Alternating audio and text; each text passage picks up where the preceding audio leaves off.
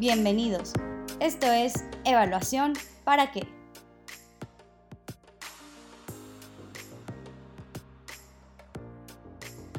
Bienvenidos a Evaluación para qué, un espacio del CLIRLAC para dialogar sobre cómo la evaluación contribuye a la innovación y a la transformación pública. El día de hoy vamos a continuar nuestro diálogo sobre el panorama regional en América Latina y el Caribe, las perspectivas de evaluación en América Latina y el Caribe, con nuestras dos invitadas especiales con las con quienes charlamos durante nuestro episodio anterior. Se trata, por supuesto, de Natalia Aquilino, directora de monitoreo y evaluación del Centro de Implementación de Políticas Públicas para la Equidad y el Crecimiento, CIPEC, de Argentina, y Gabriela Pérez Yaraguán, nuestra directora regional del CLIRLAC. Natalia, al final del episodio anterior, Gaby estaba compartiendo unas reflexiones acerca de las características del monitoreo y la evaluación en el ámbito subnacional y también compartió algunas sobre el ámbito nacional. Nos comentó que los gobiernos subnacionales tienen una capacidad o una cierta libertad para generar innovaciones y también nos, nos comentó, nos compartió sobre cómo estos mismos actores subnacionales han adoptado de una manera eh, más sólida los instrumentos de monitoreo y evaluación. Eh, ¿Quieres añadir algo al respecto, Natalia? Eh, retomo un punto, Emil, si me permitís, que, planteó Gaby, que me parece extremadamente importante y que nosotros por lo menos lo pensamos mucho en CIPEC, que, es esta idea de cómo funciona la evaluación para el aprendizaje. ¿no? Creo que hay una, si se quiere, un acuerdo, y Emil lo planteó al, inicio y, y, lo escuché en varios de los podcasts que ya han hecho también, que está claro que sirve para la rendición de cuentas. Sin embargo, el argumento de cómo sirve al aprendizaje institucional no está tan claro.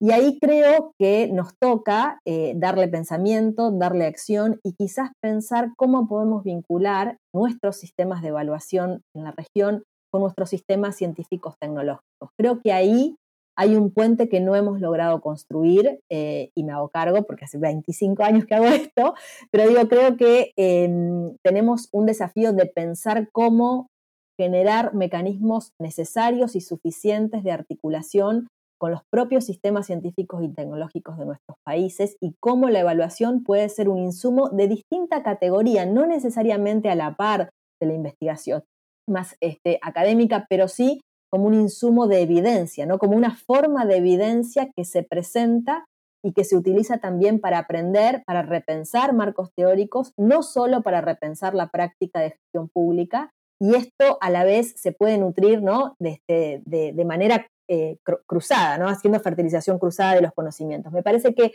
eh, por lo menos para nosotros, ahí también hay un desafío enorme de cómo ese aprendizaje puede ser utilizado de una manera más integral, más sistémica, si, se quiere. Eh, y me, me, lo hizo pensar esta reflexión de Gaby, así que quería aportarlo.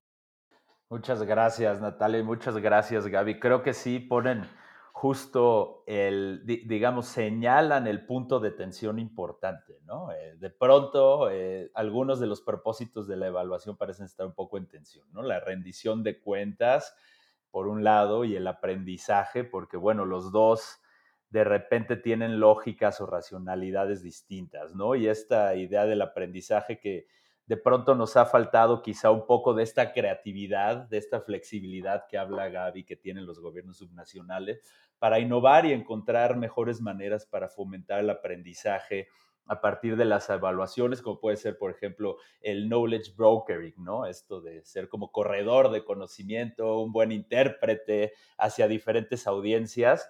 Y, bueno, me quedo con muchas ideas importantes. También Gaby resaltaba esta cuestión de como si por un lado hemos visto que el trabajo experto ha ganado terreno en ciertos círculos, pero en otro el trabajo experto ha sido profundamente repudiado, ¿no? En tanto a las medidas y los tratamientos del COVID, por ejemplo, ¿no? Solamente por poner un ejemplo que creo que está en la mente de, todos los escuchas. Y bueno, em, hablando de, estos problemas, de estas tensiones, de estos aprendizajes, eh, quisiera preguntarte, Gaby, ¿Cuál es el papel del monitoreo y la evaluación en la construcción hacia adelante en la pospandemia en la región? Una pregunta bien sencilla, eh, No tengo bola de cristal. No, no, no, tú tienes evidencia, tú no tienes bola de cristal. Exacto.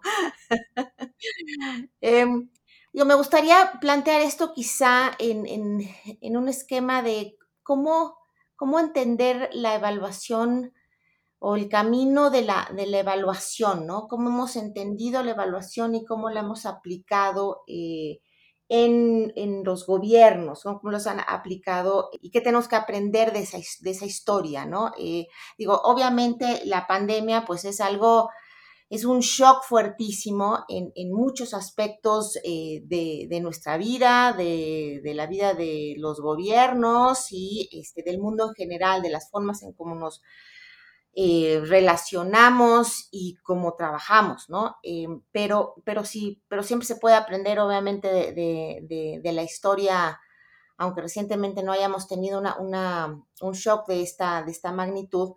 Pero creo que eh, la evaluación, y esto viene también, lo pienso, por lo que nos, nos señaló Natalia, ¿no? esta, esta posible capacidad de vincular o necesidad de vincular a la academia con, la evaluación, ¿no? Eh, creo que en, como hemos vivido la evaluación, primero con este eh, enfoque científico plenamente, ¿no? Por ahí de los 50, ¿no? Esta, eh, y, y, todos los escritos de Campbell, por ejemplo, ¿no? De esta sociedad que experimenta, que es traigan a los científicos, ¿no? Y que los científicos nos puedan decir si algo funcionó, si un programa, si una intervención funcionó o no funcionó, ¿no? Pero esa, esa eh, perspectiva de la evaluación, pues, eh, se tradujo en los años 60, 70 en, en, en, espérate tantito, ¿no? Este, la evaluación también tiene que ver con esta capacidad eh, de eh, expresar eh, la voz, expresar qué, qué, se evalúa y por qué se evalúa y cómo se evalúa considerando a qué actores, ¿no? a nosotros en América Latina nos tocó más este, una tercer, un tercer momento de la evaluación y el fortalecimiento de nuestros sistemas, que es el, el, el, enfoque de, de, gestión por resultados en esta ola de la nueva gestión pública, ¿no? Este, donde hay que contabilizar, cuantificar más y estructurar más las metas este, de desarrollo hacia donde queremos, ¿no? Y estructurar gobiernos eficaces y eficientes eh, que, que, puedan eh, construir eh, este andamiaje, ¿no? Este, en donde la planeación y, la implementación y la presupuestación, ¿no? Este, la evaluación este, puedan conformar un círculo virtuoso, ¿no? Este, en la gestión eh, para resultados, ¿no? Eh, hoy, hoy vivimos, creo que, dos momentos importantes eh, de, la evaluación. Una, entender a la evaluación no solamente como las evaluaciones aisladas o los resultados de las evaluaciones de manera aislada, sino construir evidencia a partir de todo lo que, lo que hemos aprendido de las diferentes intervenciones, programas, ¿no? Entonces, todos estos mapas de evidencia, eh, eh, todas estas eh, organizaciones que están tratando de reunir, ¿no? Los diferentes análisis y las diferentes evaluaciones para construir una, evidencia de manera más, más rigurosa, ¿no?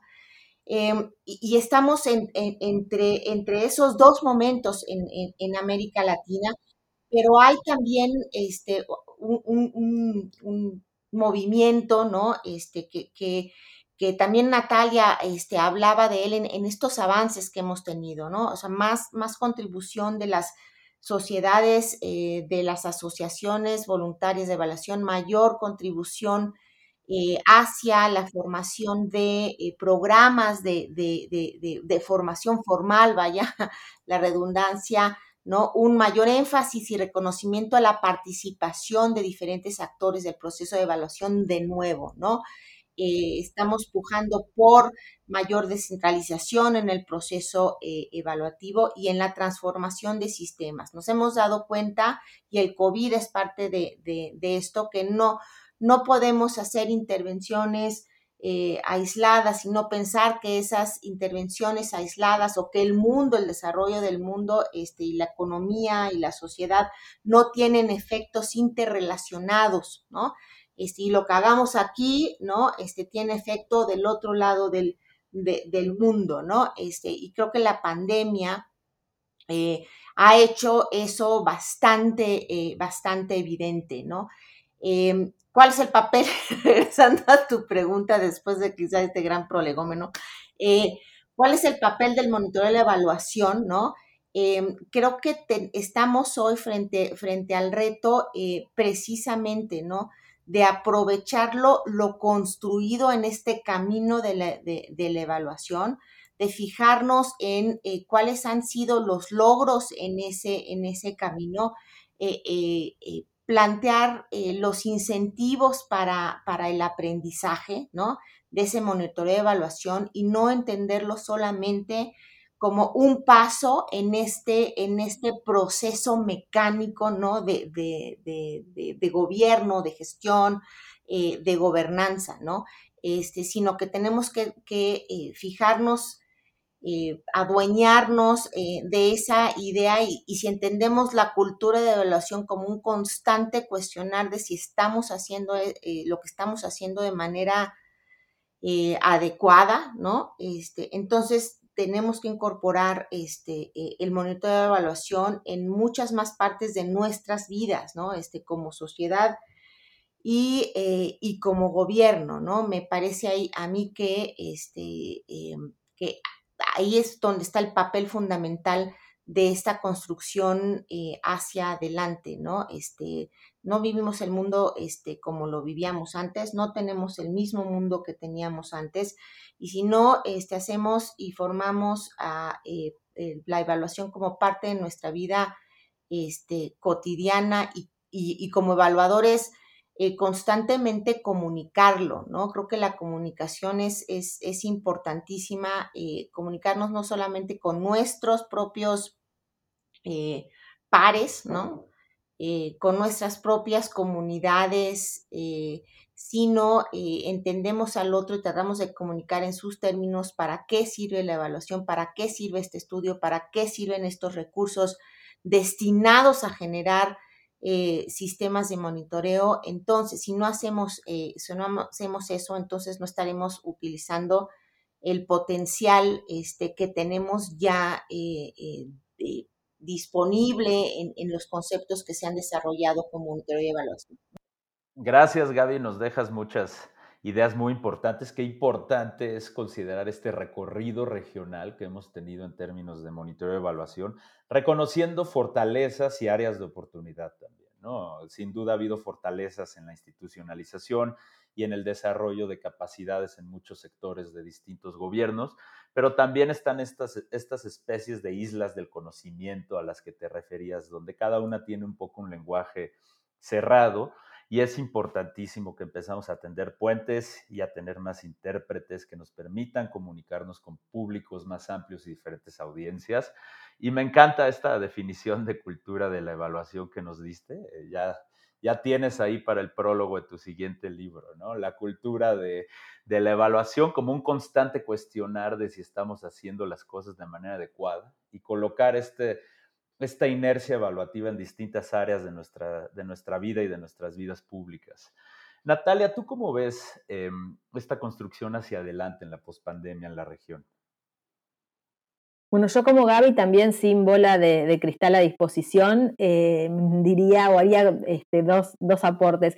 Me parece que el papel eh, que es tan difícil de prever va a estar en gran medida determinado por un tema que conversamos inicialmente, que tiene más que ver con el derrotero de, político ¿no? que tome la región. Creo que ahí tenemos que estar atentos siempre a cuáles son las conversaciones, las necesidades, las vinculaciones con las agendas internacionales de los gobiernos de la, de la región y va a estar, por supuesto, muy, muy determinado por cómo la política interprete eh, nuestra realidad. De ahí que sea tan importante nuestro rol desde sociedad civil, de incidir, de dar esta discusión, de mejorar el debate, de aumentar la calidad de la conversación, que también Gaby lo puso muy bien anteriormente. Con lo cual, ese papel es un papel que se construye entre todos y no podemos quitarnos la responsabilidad de ser parte ¿no? de, ese, de ese diálogo. Bueno, plantearía con, mucha modestia, si pudiese hablar con, políticos y con personas que toman decisiones en nuestra región, tres tipos de reconciliación para la evaluación.